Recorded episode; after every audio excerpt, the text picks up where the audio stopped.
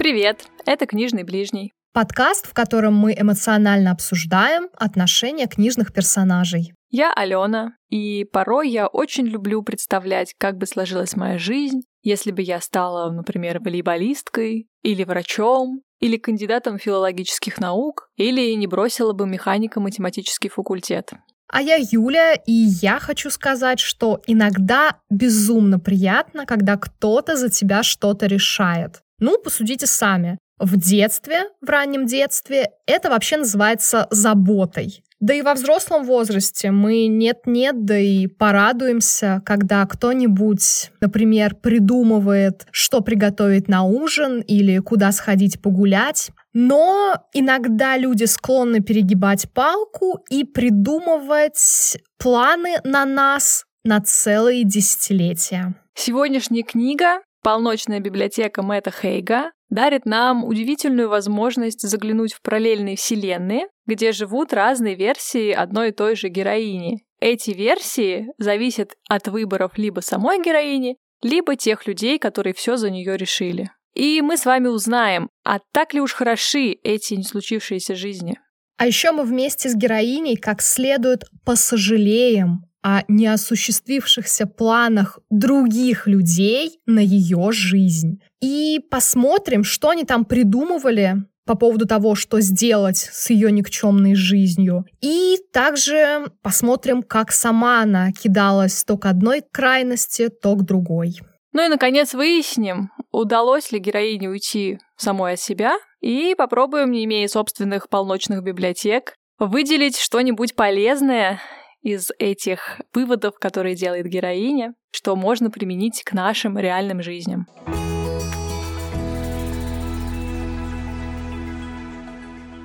Главная героиня этой книги, ее зовут Нора Сид, живет в небольшом британском городке, где, по моим ощущениям, после прочтения книги, есть только вечные дожди, магазин музыкальных инструментов и атмосфера безысходности. Норе 35 лет, и она считает себя неудачницей по всем фронтам. У нее умерли родители, она разрушила, как ей кажется, отношения с любимым человеком за несколько дней до свадьбы. При этом этот любимый человек даже хотел открыть с ней семейный бизнес. Нора не смогла воплотить в карьеру все те задатки, которые были у нее в школе. Например, она была хорошей плавчихой, вообще ее все считали мегамозгом. Например, она интересовалась льдами Арктики. Все это не стало частью ее профессиональной жизни. Она около 12 лет работала в малюсеньком, абсолютно непопулярном месте в магазине музыкальных инструментов, но ее уволили и оттуда. Кроме того, она осталась без друзей, потому что ее единственная близкая подруга теперь находится на другом краю света, в Австралии, и она предлагала поехать Норе с ней, но э, Нора отказалась. Ей казалось, что ей не хватило смелости.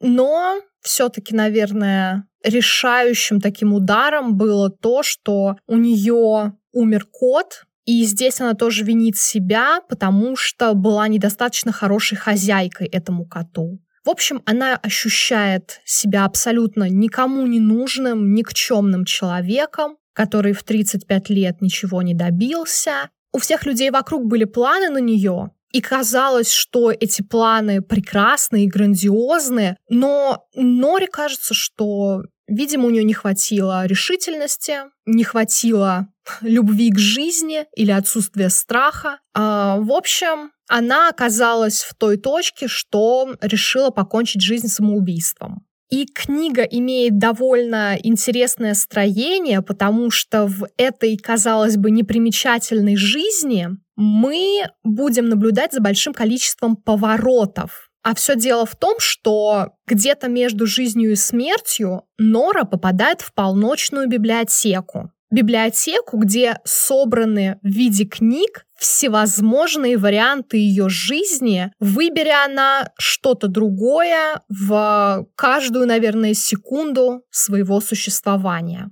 И самое, наверное, громко звучащее разочарование в ее голове идет еще с детства и связано с тем, что она не стала великой плавчихой, что она предала своего отца, и потом впоследствии это подкосило его здоровье и привело к катастрофическим последствиям. Что ты скажешь по поводу этого ее вечно звучащего голоса рока в голове? Как и вообще со всем, что случается дальше в этой истории, и вообще, мне кажется, в жизни каждого из нас, этот голос — это мы сами, мы сами его придумали себе, сами решили, что мы кого-то там подводим, ну или мы это услышали, интерпретировали вот так, позволили этой мысли зародиться в нашей голове. Так и Нора, не имея, видимо, какого-то внутреннего стержня, решила, что да, она подвела того, подвела другого, она никому не нужна, и жизнь ее никчемна. Она там, кажется, говорит, что я всем только мешаю, делаю их жизнь хуже. Но книга, собственно говоря, мне кажется о том, что как раз-таки наша задача вот этот голос усмирить. И все эти перипетии сюжеты дальнейшие подводят нас к тому, что Нора меняется. Вот эта Нора, которая изначально хотела умереть и понимала, что никому она не нужна, она меняется, обретая какой-то новый опыт, и перестает, мне кажется, слышать этот голос. Вот эта ее идея о том, что она подвела отца, как мы понимаем, прочитав эту ее версию жизни, где она все-таки его не подвела, тоже не имеет под собой никакого основания. На самом деле это проблема отца, то, что он хотел видеть в Норе, того, кем не стал сам. Вот у него там не получилась спортивная карьера, давайте дочь будет э, воплощать все не сложившиеся обстоятельства его жизни, и пусть она станет олимпийской чемпионкой.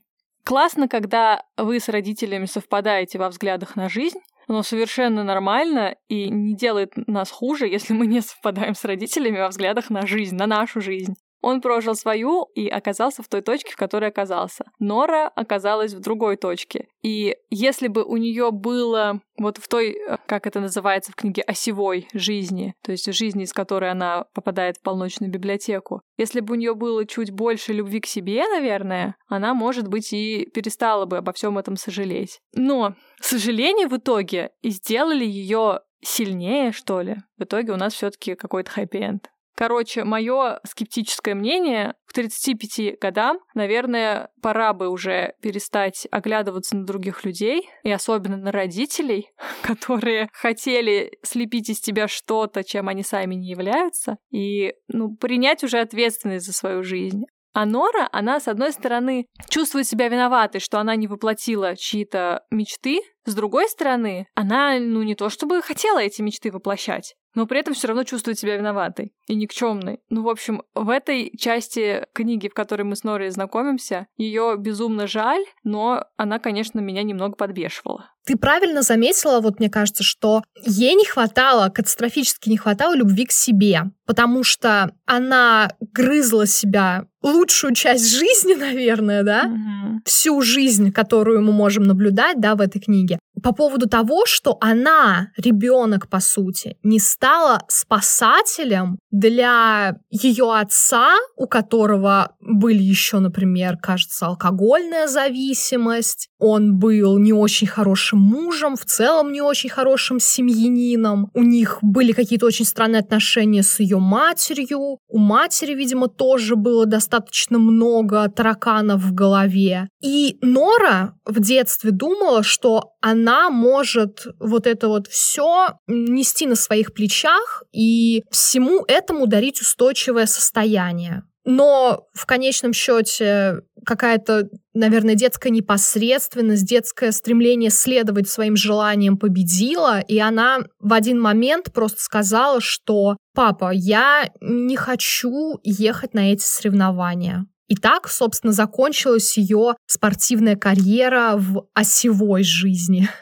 Ну, знаешь, насколько я понимаю детскую психологию, это нормальное состояние ребенка, когда он чувствует себя ответственным, грубо говоря, за все, что происходит в семье. и очень резко реагируют на разные там перепады настроений взрослых, на их неудачи. То есть ребенку свойственно ощущать себя виноватым. И, конечно, здесь ответственность родителей, которые не смогли встать на взрослую позицию и уберечь своих детей вот от всего этого.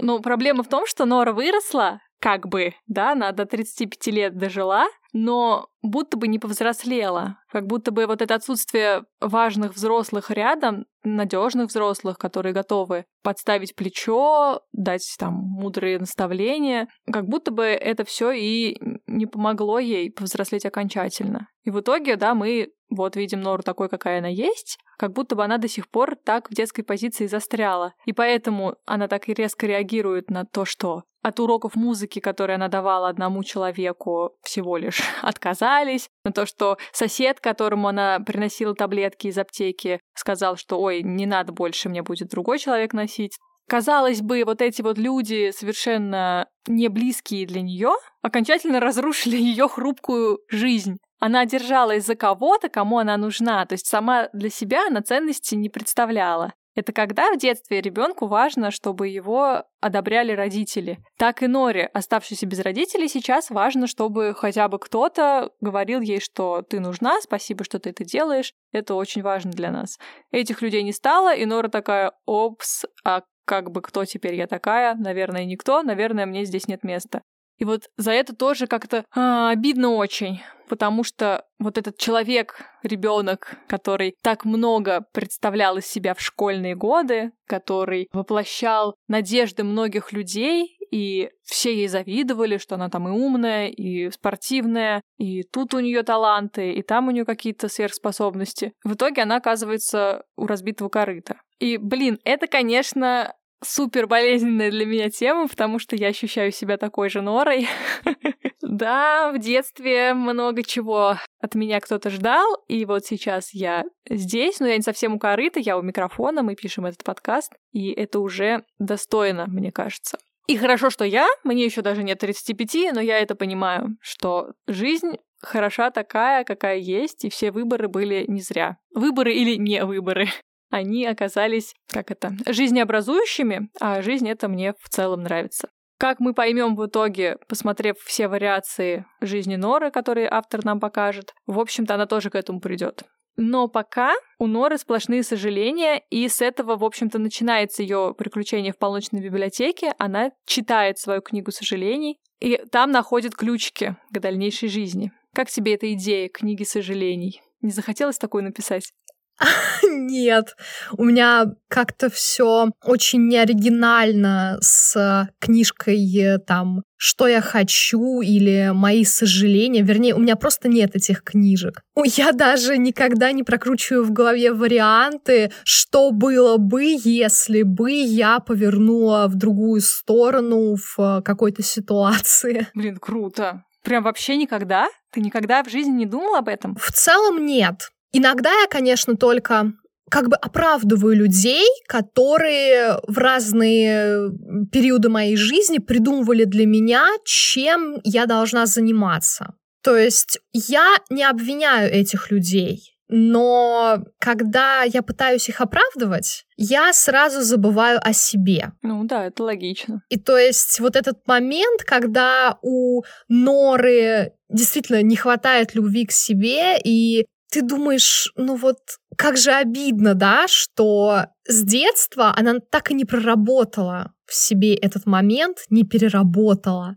А вот эту позицию, когда кучка взрослых сказала ей, ты хорошая только пока ты нужная и только когда ты послушная. Угу когда ты пытаешься оправдывать людей, которые имели разные планы на твою жизнь, ты невольно вот вклиниваешься вот в эту парадигму мышления, а места для тебя там просто не остается. Ну да, ты волей-неволей уходишь с дорожки своей собственной на какую-то чужую, которая может быть даже параллельно твоей, но в итоге ты там на этой дорожке воплощаешь чьи-то чужие ожидания, чужие хотелки. При этом э, вообще не факт, что оправдав эти чужие надежды, ты как бы станешь для этих людей, которые на тебя эти надежды возложили, ну, кем-то лучшим, кем-то вот хорошим, нужным. Не факт, что тебя погладить по голове в итоге. Потому что у вас все равно разные жизни. Это вот сейчас я, например, вспоминаю, как я поступила на мехмат, потому что этого хотела моя учительница математики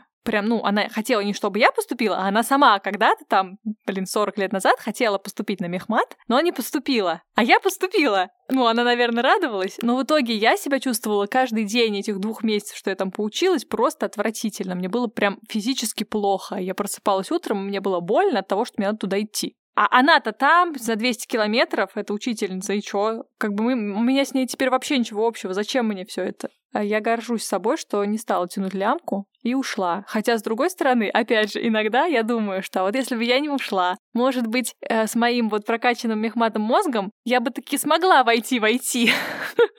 И сейчас занималась бы чем-то другим, а не записывала подкаст про книжки. С другой стороны, мне нравится записывать подкаст про книжки, значит, выбор был правильным. С третьей стороны, надеюсь, все-таки наш мир не двухмерный, ты не бежишь от белого медведя, который хочет тебя убить. А это уже успех по сравнению с некоторыми вариантами жизни Норы. Да, совершенно точно. Но таких вариантов, чтобы мне оказаться где-то на каком-то полюсе, где есть медведи, в моей картине мира даже на окраине никогда не возникало. Но вот следующая по нашему плану а, яркая вариация жизни Норы мне тоже близка. Давай поговорим про лабиринты.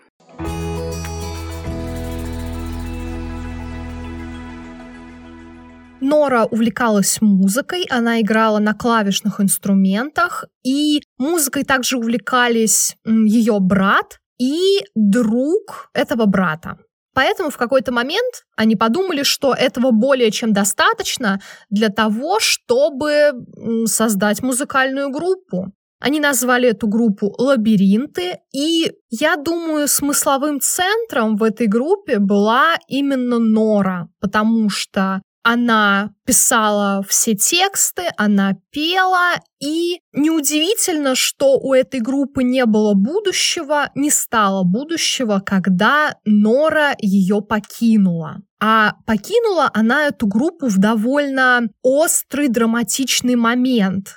Чаще всего в фильмах, которые посвящены пути какой-то группы, в этот момент случается поворот к успеху. Ну так вот, Вспоминая те времена, друг брата говорит, что у них почти был на руках контракт с какой-то очень крутой студией, и их будущее могло взлететь просто вверх в одночасье, и они могли стать звездами, но вот Нора их бросила, их кинула, и мечта развалилась в очередной раз Норе как бы намекают, ну ты всех подвела, ты почему-то не захотела продолжать с нами этот путь, а зря. Это бы привело и тебя к успеху, и нас бы э, продвинуло чуть дальше по мойке, на которой мы сейчас находимся. Мне здесь вообще любопытно два аспекта. Первый — это то, что, естественно, люди скидывают всю ответственность за их жизнь на какую-то ситуацию какого-то человека, на то, что происходило много лет назад, и второе, это, конечно же, то, что, наверное, знакомо многим из нас, когда люди предлагают или пуститься в какое-то рискованное путешествие, или, я не знаю, также создать группу. В общем, предлагают что-то авантюрное, небезопасное, и когда ты начинаешь так тихонечко заявлять о том, что вроде как это не совсем комфортно для тебя, эти люди начинают, закатывая глаза, говорить ты просто застряла в своей зоне комфорта. Ты, ну, ты ничего не добьешься, если ты будешь всю жизнь сидеть в коконе, где тебе хорошо. Это безопасно, это прекрасно, и ты должна быть открыта этому миру. Оставь все свои сомнения, все свои боязни, иначе ты так и останешься на том уровне, где ты сейчас. Ну, то есть начинаются всякие упреки в твою сторону относительно того, что ты слишком трусливая, ты боишься жизни, ты слишком держишься за комфорт, и вообще с тобой неинтересно. У тебя было такое? Ну, прям уж такого, наверное, не было. Мне никто не предлагал создать музыкальную группу. Я бы не отказалась, мне кажется. Но я понимаю, о чем ты. А мы в основном, наверное, говорим о том монологе этого друга, одного из членов группы «Лабиринты», с которым Нора встретилась, опять же, в этой своей всего жизни, и они там пообщались немножко. И за короткое время этот друг, Рави, по-моему, его звали, он успел и Нору обвинить во всем, и как бы в своих неудачах, и в неудачах ее брата, и, в общем, такой себе разговорчик получился. И я согласна, что это очень бесит, когда люди, находя козла отпущения, совершенно снимают ответственность с себя. Ну, типа, да, это ты во всем виновата, конечно, и в том, что у меня жизнь говно, и в том, что брат твой не хочет с тобой разговаривать, как бы, а чего ты хотела. И странно, да, вот взрослые люди, их там несколько, они такие, мы для своей жизни больше делать ничего не будем, потому что вот эта девочка все испоганила. Очень удобная позиция, да, вообще можно никаких усилий больше не прилагать. И это обидно, да, обидно за Нору. И как мы с тобой понимаем и видим сейчас это во внешнем мире, очень классно всех собак спустить на кого-то, какую-то группу людей, на какого-то одного человека, и дальше просто плыть по течению. Но вообще-то этот человек, которого вы сейчас обвиняете, вообще-то он тоже имеет право на свой выбор. Неважно, какой этот выбор, он делает его, исходя из своих каких-то представлений о жизни, о ценностях в этой жизни. Да, о своей этой пресловутой зоне комфорта он тоже думает. Да блин, а что такого плохого в этой зоне комфорта? Ребята, мы так редко в ней бываем. Вот иногда хочется в ней посидеть. Особенно, когда это не приносит себе каких-то терзаний. Я вообще не понимаю, почему многие так ненавидят наши зоны комфорта. То есть именно зоны комфорта других людей. Да, да, да. Наверное, нет ответа на этот вопрос. Просто так устроен человек. Ему некомфортно, когда комфортно кому-то другому. Хотя мне в этом плане очень нравится цитата из uh, «Страданий юного Вертера Гёте». Она, по-моему, у меня даже где-то типа в цитатах ВК до сих пор лежит, а может уже нет, не знаю. Я просто ее очень хорошо помню, мне кажется, надо сделать такую татуировку. «Мне мало дела до других, лишь бы им не было дела до меня». Вот как э, многие любят говорить, что у нас сейчас поколение индивидуалистов, которым плевать на чужие жизни, они хотят вот только о себе заботиться. Вот как показывает эта цитата, во времена Гёте тоже были такие люди. И ничего, блин, нет в этом плохого. Это нормально думать только о своей жизни. И как показывает нам опыт героини романа, о котором мы сегодня говорим, если бы она почаще думала о своей жизни, а не о том, что подумают о ней другие люди, если она сделает так, а не сделает по-другому, наверное, она бы к своему хэппи-энду пришла чуть-чуть пораньше, как минимум. В общем-то, про лабиринты мне было интересно вот эту вот книгу почитать, то есть вариант жизни Норы, когда она не бросила лабиринты, когда она вместе со всеми подписала контракты, они стали успешными такими успешными, что у них турне по всему миру. Мы застаем эту жизнь параллельную, когда они колесят по Бразилии, там они собирают стадионы, и вообще все супер, и Нора дает интервью. И вообще Норе нравится, и мне очень запомнилась там цитата о том, что она говорит, кажется, когда я пою, я жива. И я тут ее тоже очень хорошо понимаю. Я очень люблю вот этот момент творчества. И да, когда я пою, я тоже полноценно ощущаю себя на своем месте, что ли. Однако это не является моей профессиональной сферой, и при этом я тоже умудряюсь быть довольно счастливым человеком. Так что все можно совмещать, было бы желание. И в итоге оказывается, что лабиринты Нору возвели на вот этот пьедестал, к которому они все и стремились. Но это тоже не лучшая жизнь, потому что в этой вариации жизни не стало ее брата, который не справился с этой славой, о которой он так грезил, и в итоге он, ну, погиб. Когда Нора об этом узнает, она, конечно же, максимально разочаровывается в этой жизни. И как устроена полночная библиотека, когда ты попадаешь в параллельную жизнь, ты находишься в ней ровно до того момента, пока она тебя окончательно не разочаровывает. Когда ты понимаешь, что эта жизнь вообще-то не та, которая тебе подходит, ты возвращаешься в полночную библиотеку. Там интересно описано, что происходит с той вариацией тебя, которая осталась. Ну, об этом можно почитать, собственно, в произведении. Мы не будем тут все подробности раскрывать. В общем, для Норы важнее музыки все-таки это ее семья, ее брат это все, что у нее осталось, поэтому те вселенные, в которых брата нет, Нори не подходят. И она снова возвращается в полночную библиотеку, чтобы выбрать другую жизнь и найти таки тот вариант, в котором ей хорошо и в котором все живы. И Нора решила посмотреть, как развивается ее жизнь в той вселенной, в которой она не бросает своего жениха за пару дней до свадьбы, и вместе с этим женихом, которого зовут Дэн, исполняет его мечту.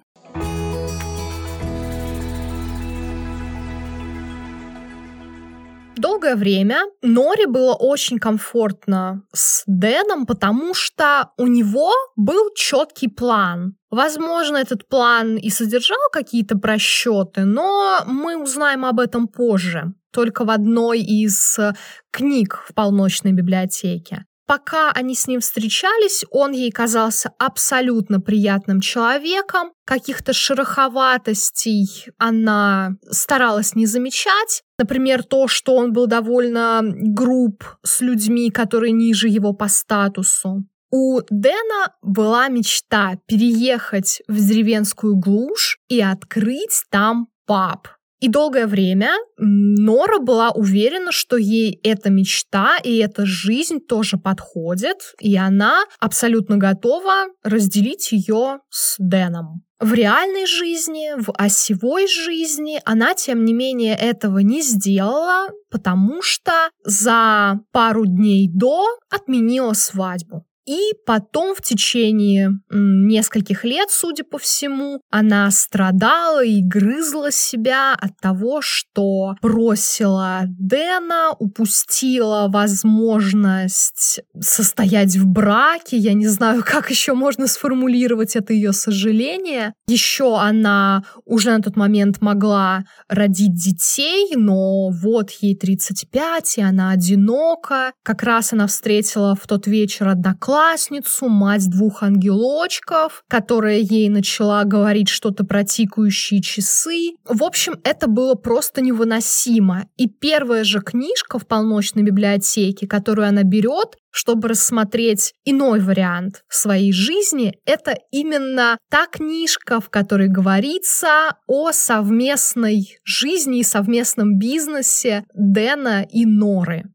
Первые пару минут, кажется, все было довольно мило. У них прикольный паб, где-то действительно в глуши. Они там по вечерам проводят викторины. Но тут же выясняются несколько забавных моментов. Вернее, они забавные только, наверное, для читателей. Например, оказывается, что у Дэна алкогольная зависимость. И кажется вообще, что он открыл этот паб для того, чтобы иметь доступ к огромному количеству алкоголя, который он, ну, типа дегустирует. Ему же нужно попробовать все. А еще кажется, что эта зависимость была у него вообще всегда. Просто Нора почему-то раньше не обращала внимания. Ей казалось, что просто, ну вот, он может себе позволить пить больше всех нас вместе взятых. Я вообще обожаю эти моменты, да, то есть Ой, оказывается, он грубый. А, ну да, он же тогда хамил официанту. Хм, странно. Почему я раньше не придала этому такое значение? Угу. Да, еще он газлайтит Нору без конца, что она все это себе придумала и показалась. Такой, короче, тип. И комичность некоторая заключается в том, что Нора из-за того, что она вообще не в курсе, что она в этой жизни из себя представляет и какие, какой там был бэкграунд, она первое время, естественно, тупит и переспрашивает. И это забавно, когда он там говорит, у нас все хорошо. И Нора просто из наивности говорит, у нас все хорошо, то есть переспрашивает. Дэн такой, ну да, ладно, я тебе изменил, ну, ну что ты опять завелась? Вот, а потом она переспрашивает снова, ты мне изменил? Ну не один раз, ну два, ну что ты сразу о плохом? Да, он сам себя с потрохами сдал, конечно. Но, по-моему, с первых минут, когда она этого Дэна увидела, стало понятно, что все у них пошло не так, как ей бы хотелось, наверное. Ну, то есть он вообще отвратительный тип и очень грубо себя и ведет и с ней, и тем более, когда выясняется, что он ну, столько раз ее предавал. Хорошо, что эта жизнь осталась где-то там в параллельной вселенной. Но за ту Нору, которая осталась с Дэном в итоге, как-то все-таки обидно. Знаешь, вот мне кажется, у меня есть такая мысль, что застилало ей глаза в те годы, когда они встречались. Ну. Я думаю, это штука, которой страдают многие нерешительные люди. Ну, я тоже причисляю себя к этим людям у которых нет каких-то определенных планов, грандиозных каких-то задачек, которые они уже там распланировали четко. ее привлекло то, что у него есть план. И для нерешительных людей эти люди кажутся ну, крутыми, равно хорошими. Да сто процентов. Я тоже себя причисляю к таким нерешительным людям в некотором смысле. Ну, из разряда, там, я не знаю, кем мне работать. И приходит человек такой, слушай, а давай работать с нами. Конечно, супер, спасибо. И ты такой живешь с этой мыслью о благодарности и благословенном посланнике несколько лет, потому что, ну, я же не знал, что делать. А вот мне дали готовый план, и он, в принципе, неплох относительно того, что у меня не было ничего. И тебе круто. А потом ты такой спустя годы сидишь, такой, «А, почему я вообще здесь? Кто все эти люди? Зачем мне это надо? Но проблема в том, что не всегда появляется план у тебя в итоге на замену. И ты так и продолжаешь, вот как Нор, наверное, в этой параллельной жизни, так и продолжает э, жить вместе с Дэном в этом помещении над пабом, содержать паб, проводить интеллектуальные игры и получать э, такие ментальные оплеухи за то, что ты такая умная, ты зачем такие сложные задания придумала? Ну, в общем, да. Нору можно понять, и эту Нору очень жаль. Ну и здорово, да, что благодаря возможности заглянуть в эти параллельные жизни, Нора понимает, хоть и не сразу, да, у нее там вот этот мыслительный процесс довольно долго и на виду у читателя происходит, но все же она в итоге понимает, эти не сделанные ей выборы как раз-таки и делают ее вообще-то счастливой. Потому что она, проживая вот эти все параллельные жизни, в итоге в них разочаровывается. Даже в тех жизнях, в которых она задерживается довольно надолго и которые кажутся ей идеальными, подходящими, она полностью отдается тому, что происходит и понимает, я хотела бы остаться здесь, в итоге она все же не задерживается там навсегда. Она снова возвращается в полночную библиотеку. И уже происходят мыслительные процессы нового плана. А почему, казалось бы, в этой идеальной жизни я не осталась?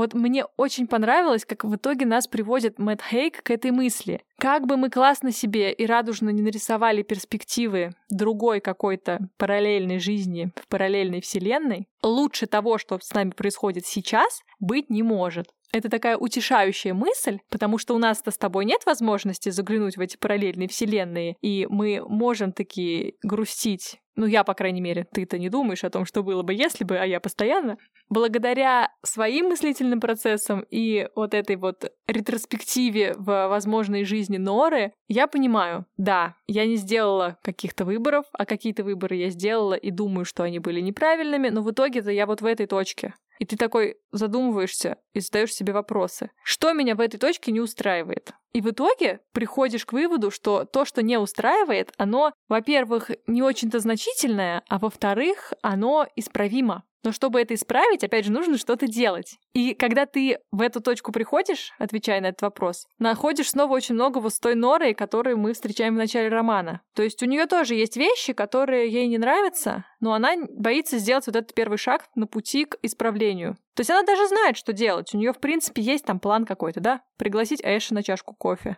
Эш — это чувак, который сообщил ей о том, что ее кот умер. Он увидел его там на дороге. Или, да, от нее отказался один ученик, которого она учила играть на пианино. Ну, блин, тебе же нравится учить, да? Ты же можешь кого-то другого найти в ученики. То есть, грубо говоря, у Норы есть план, но у нее нет смелости сделать этот шаг на пути к воплощению плана. И только после того, как она все эти жизни переживает, она решается. Видимо, для этого все это приключение ей и было нужно. Согласна? Да, я согласна и хотела еще добавить вот что. Оказывается, что Нора, в принципе, много о себе знает. То есть книга устроена так, что каждый раз, когда она попадает в какой-то вариант жизни, она довольно быстро просекает, что ей в этой жизни не нравится. Мгм. То есть уже большой пласт сложностей снят. Да, такой метод от противного. Это прям как про нас с тобой, да? Мы такие в школе попробовали поработать. Так, это точно нет. Все. Как бы можно черным фломастером из списка возможных профессий зачеркнуть. Остался еще миллион, но как-нибудь разберемся. Но тут я начинаю запутываться, потому что это что получается? Можно методом от противного пользоваться только когда ты проживаешь реально какой-то этап. То есть вот, например, у Норы была полночная библиотека. Она там, застряв ровно в одной минуте, да, Мгм. прожила сотни жизней. А мы должны там жертвовать месяцами и годами, чтобы понять, да, что нам точно не надо. То есть, получается, писатель, он на стороне того, что надо жить, надо пробовать, надо постоянно бросаться да, на что-то, чтобы понять, нравится тебе это или нет. Вот мне это как будто не совсем близко. Ну, я не согласна с тем, что вот он такой тебе рецепт предлагает. Нет, мне кажется, как раз-таки мы можем, мы, у которых нет полночных библиотек, видеопрокатов или еще чего-нибудь полночного, мы можем подумать, даже, ну, не обязательно пробуя что-то, но вполне можем представить себе эти вариации наших жизней, потому что у нас есть доступ к большому количеству информации, и мы можем поговорить с людьми, которые там, не знаю, работают на этой работе, а, узнать у них изнутри, какие есть подводные камни, Можем ни с кем не разговаривать, если мы этого не любим, а мы не очень-то это любим. А, Можем, не знаю, погуглить, посмотреть какие-нибудь видосы, еще что-нибудь можно найти информацию о том, что тебе вроде кажется привлекательным, но ты об этом знаешь очень поверхностно. И узнать, а подойдет ли мне такой образ жизни, эта работа или прочее. Понятно, что сложнее со штуками типа выйти замуж за этого человека и узнать, такой ли он на самом деле, каким мне кажется. А, но это уж, конечно, такое за гранью, и мне кажется, знаешь, здесь важно то, и об этом, на мой взгляд, вся эта книга, что стоит доверять своим внутренним ориентирам, которые дают или не дают тебе сделать тот или иной выбор. Вот у меня эта штука очень явно работает. То есть я, знаешь, там за пару секунд, ну иногда минут понимаю, мне это подойдет или нет. У меня это такое чувство, которое сложно описать на самом деле, но оно возникает где-то вот в районе солнечного сплетения и начинает на меня, знаешь, как шарик раздувается и начинает давить на меня изнутри. И я себя чувствую некомфортно. Например, ты пришла на свидание, ну, вроде вот, ну, хороший человек, да, там, тебя с ним познакомил тоже хороший человек. У вас вроде даже какие-то темы общие для разговоров. И вроде так все идет неплохо. Ты вроде бы даже и не против. Ну, то есть разум тебе говорит, что, слушай, ну, классный чувак, можно дать шансы пойти на второе свидание. А внутри у тебя все кричит, нет, беги прямо сейчас, не надо, брось эти суши, они никому не нужны ты уходишь, оказываешься в этой своей пресловутой зоне комфорта с котом, и такая, о, да, вот, здесь мне хорошо. И, по-моему, у Норы примерно та же самая ситуация была со всеми ее не сделанными выборами, и она оказалась там, где она оказалась, но при этом она не могла оценить по достоинству, потому что не повзрослела и чувствовала в себе зависимость от чужого мнения и одобрения. А так как рядом никого не было, кто бы сказал, слушай, вот ты молодец, вот ты нафиг тебе этот Дэн сдался, он так себе человек. Мгм. Да, лучшая подруга уехала, а, родителей нет, с братом никаких отношений, друзей нет, ничего нет, все, она одна. И никто ей в голову не положит, что вот то, что ты делаешь, это правильно. Здорово, когда ты сам в состоянии себе это сказать, потому что это важно. И да, мне кажется, хоть мы и не можем прожить все тысячи жизней, которые возможны, мы можем в конкретной текущей жизни доверять себе и своим состояниям, которые тебе подсказывают, правильно ты делаешь или нет, и убедить себя в том, что твои выборы, они верны. Никто, кроме тебя, не знает, как правильно. Но почему-то, да, в нашем мире не принято об этом говорить, да? И любимая фраза «я знаю, как лучше было бы». «Я делаю это для твоего блага, а мы все хотим тебе добра». Но ты же не можешь разорваться и сделать так, чтобы удовлетворить все хотелки всех возможных людей. Слушай, ты вообще очень интересную тему затронул насчет доверия своим чувствам, и я просто, ну, восхищена твоим каким-то внутренним, что это, барометр, термометр, что это за А я не знаю, что это. Это мой внутренний... внутренний... тонометр. Точно, учитывая, что мне за 30, это мой внутренний тонометр. Так вот, я хотела еще сказать, что когда ты очень тревожный человек, и когда тебе, ну я не знаю, может быть, много говорили, сейчас будет выглядеть так, будто я обвиняю всех людей, да, но, я не знаю, может быть, это все-таки связано как-то с тем, что говорили, да, действительно. Мы знаем, как лучше, а когда тебе кажется, что ты чувствуешь, что вот это лучше, скорее всего, это неправильный вариант. И поэтому даже когда ты на свидании с абсолютно прекрасным человеком, или ты, я не знаю, находишься в стране, которая в данный момент неплохо подходит тебе, ты все равно думаешь, ну нет, ну, я не могла согласиться, добровольно дать согласие на что-то хорошее. Обычно же как? Ты преодолеваешь себя, потому что тебе говорят, что делать, да? И тогда это, по их мнению чаще всего, приводит к чему-то хорошему. То есть возникает мысль, что ты сама добровольно что-то не можешь выбрать для себя, хорошее, полезное, ценное. Слушай, ну тут уже какая-то прям психологическая проблема вырисовывается с тем, что ты не можешь присвоить себе способность сделать хороший выбор ты как будто бы всегда ищешь подвох. Если ты здесь оказалась и тебе здесь хорошо, значит, это не могла выбрать ты. Все, Юль, к психологу с этим. Но еще, кстати, к, к этой мысли у меня есть дополнение. Даже если тебе кажется, что выбор, который сделала ты по чьей-то наводке, этот выбор неплох, потому что, допустим, у тебя вообще не было никаких вариантов, и ты сделала то, что тебе посоветовали, и тебе здесь некомфортно, ты имеешь право полное изменить этот выбор, отказаться от того, что тебе предложили, и придумать что-то новое, что-то свое, или пойти за чьим-то другим выбором, если у тебя снова нет плана. Мы вольны выбирать. Да, в наших реалиях мы вольны выбирать не все и не всегда, и не везде, но хотя бы в своей маленькой крошечной жизни, хотя бы в тех маленьких площадях, которые находятся под нашим влиянием, мы можем делать выбор, делать неправильный выбор и не самобичеваться из-за этого. И опять же, вот мы часто задаемся вопросом, а что в итоге хотел сказать автор? Какой рецепт он нам дает? Какой план мы должны извлечь из того, что прочитали? Но на самом деле никто нам ничего не должен давать. И мы с тобой задаемся в финале вопросом, да, о чем мы прочитали эту книгу, как раз для того, чтобы понять,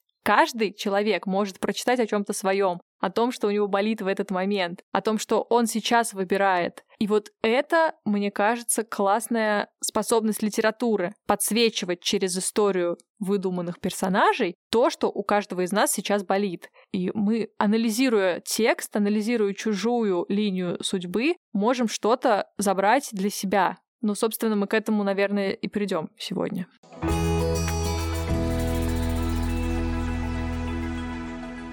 Да, Нора проживет еще там, наверное, сотни разных вариаций жизни, где она стала гляциологом, где она стала счастливой женой и мамой, где... Что там еще у нас было? Она была хозяйкой винодельни. Вот это она упустила безвозвратно. Вот, это, конечно, да, хозяйка винодельни. Мы бы не упустили такую возможность. Так, что бы мы с тобой не упустили? Даже, знаешь, давай так, Блиц, какие бы ты рассмотрела свои э, параллельные жизни, в каких бы ты хотела пожить? Любые пять. Совпадают они с Норинами или нет? Неважно. Первое, что приходит в голову. А, ну, я точно хотела бы быть хозяйкой винодельни. Так, хозяйка винодельни. Так, о боже.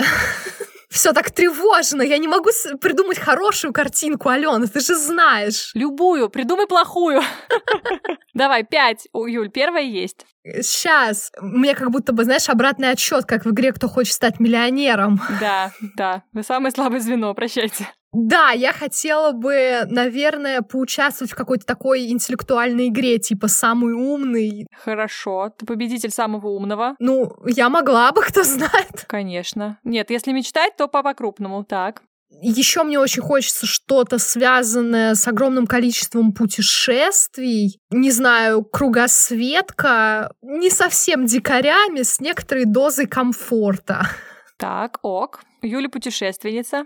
Хм, возможно, мне было бы интересно стать такой акулой бизнеса, железный бизнес-вумен, но я не представляю себя в какой сфере. Но пусть будет. Юля Акула.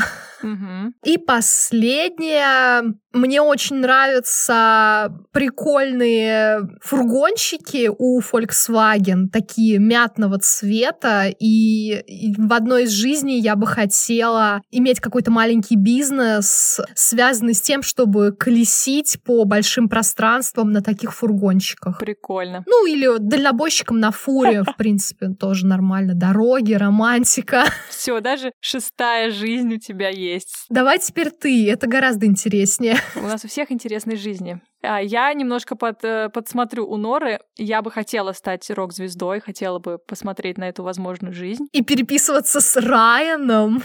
Конечно, с Райаном Гослингом, разумеется. Меня даже не смущает, что у него жена и двое или трое уже детей. Я бы хотела стать писательницей, посмотреть вот эту жизнь, в которой я выпускаю роман, ну уж не каждый год, ну хотя бы раз в пару лет. Да хотя бы даже один, но какой-нибудь э, знаменитый, чтобы у меня были встречи с читателями, пресс-конференции, вот это все, чтобы я раздавала автографы. Было бы интересно это. Блин, это один из самых классных вариантов, а я забыла и сказала, что хочу быть дальнобойщиком. Ну круто. Вот. Вообще-то я тоже хочу такую мечту. Забирай. Я бы хотела оказаться в той вселенной, в которой я таки закончила аспирантуру, стала кандидатом филологических наук, уехала, не знаю, на стажировку в Польшу, что мне и обещали, зазывая меня в аспирантуру. И, может быть, э, стала бы какой-нибудь пани в итоге.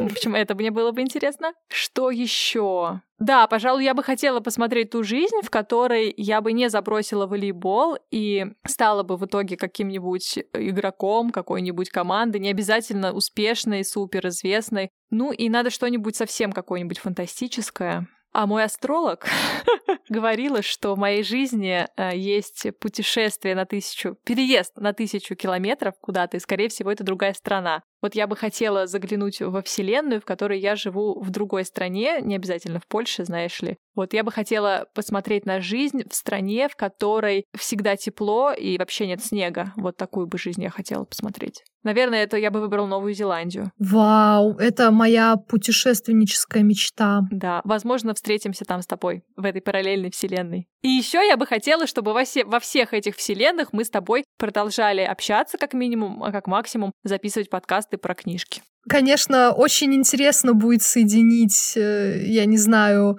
хозяйку винодельни и волейболистку. Ведь у тебя, наверное, будет тогда сухой закон. Я же уточнила, что это будет не очень известная и не очень популярная и не очень успешная команда. Ну, чего? Сам Бог велит в субботу.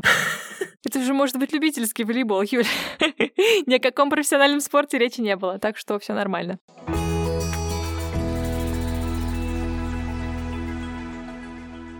Ох, а после мечт о том, как было бы классно, если бы мы с тобой пожили вот эти фантастические жизни, очень сложно возвращаться к будням, но все же вернемся к традиционным нашим вопросам. Юля, о чем ты прочитала эту книгу?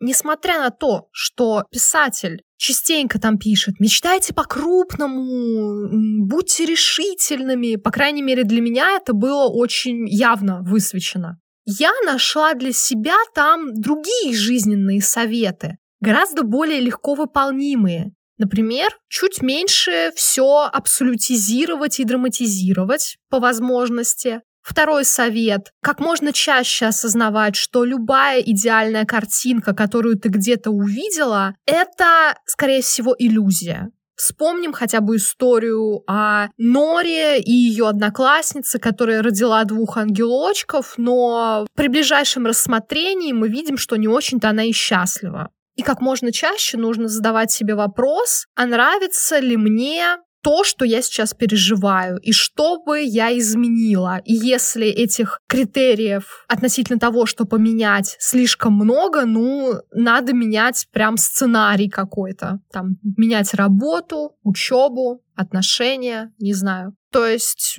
для меня это был такой маленький сборник простых жизненных советов.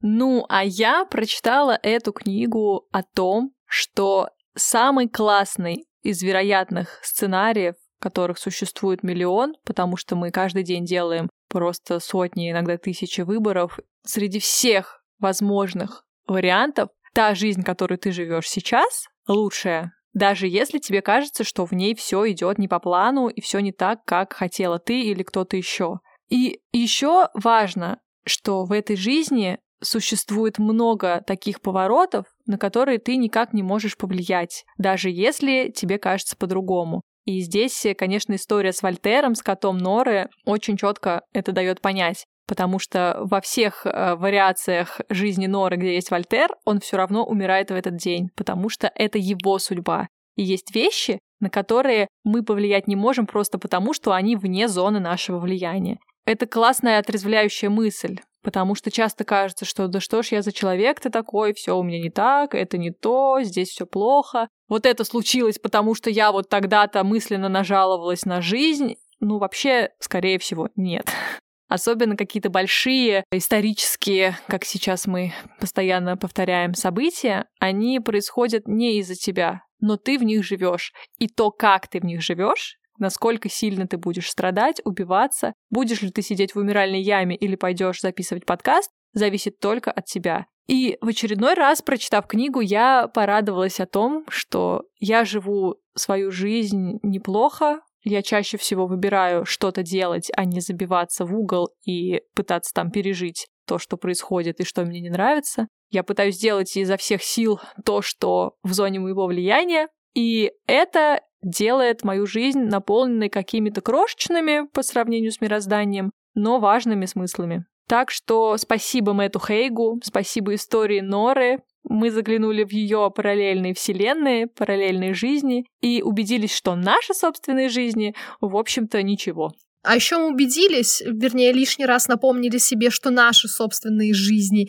единственные для нас, по крайней мере, в рамках тех мировоззрений, которых мы придерживаемся. И я еще хотела добавить, что умиральная яма затишье, да, эмоциональное, абсолютное состояние подавленности, это не то, за что себя нужно постоянно винить. Поверьте, из умиральной ямы можно делать кучу разных вещей, например, записывать подкаст, потому что там хорошая звукоизоляция. Да, и, еще один совет, о котором меня никто не просил, ребята, давайте винить себя пореже, поменьше, ну потому что блин, хватает вокруг людей разной степени важности для нас, которые с удовольствием это сделают за нас, обвинят нас в чем-нибудь. А уж сами для себя мы можем быть всегда поддерживающими и доброжелательными людьми, которые скажут сами себе, у тебя все отлично получается, ты классный, и твоя жизнь имеет смысл, даже если ты не делаешь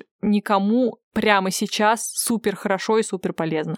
Это идеальная концовка для нашего эпизода.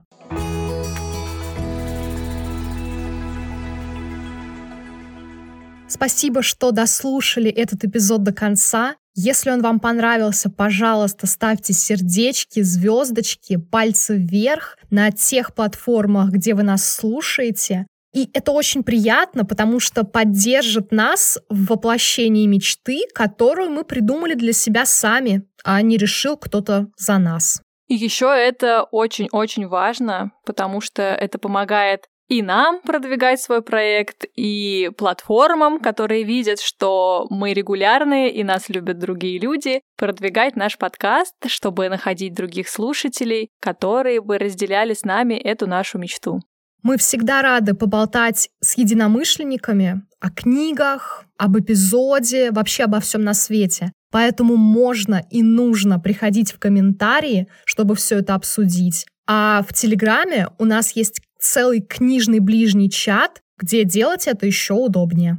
Все ссылки в описании к этому эпизоду. И вы можете взять какую-нибудь ссылочку из описания к эпизоду, сделать скриншот во время прослушивания подкаста и направить этот скриншот в какую-нибудь из своих соцсетей, сопроводив его ссылкой, которая вам понравилась. Это может быть ссылка на конкретный эпизод, ссылка на подкаст в целом, ссылка на наше сообщество или еще что-нибудь, что вам бы захотелось показать своим друзьям. И вы можете это опубликовать, чтобы ваши друзья или подписчики, или знакомые, или все они вместе узнали о существовании книжного ближнего. Это очень классная и самая важная для нас поддержка.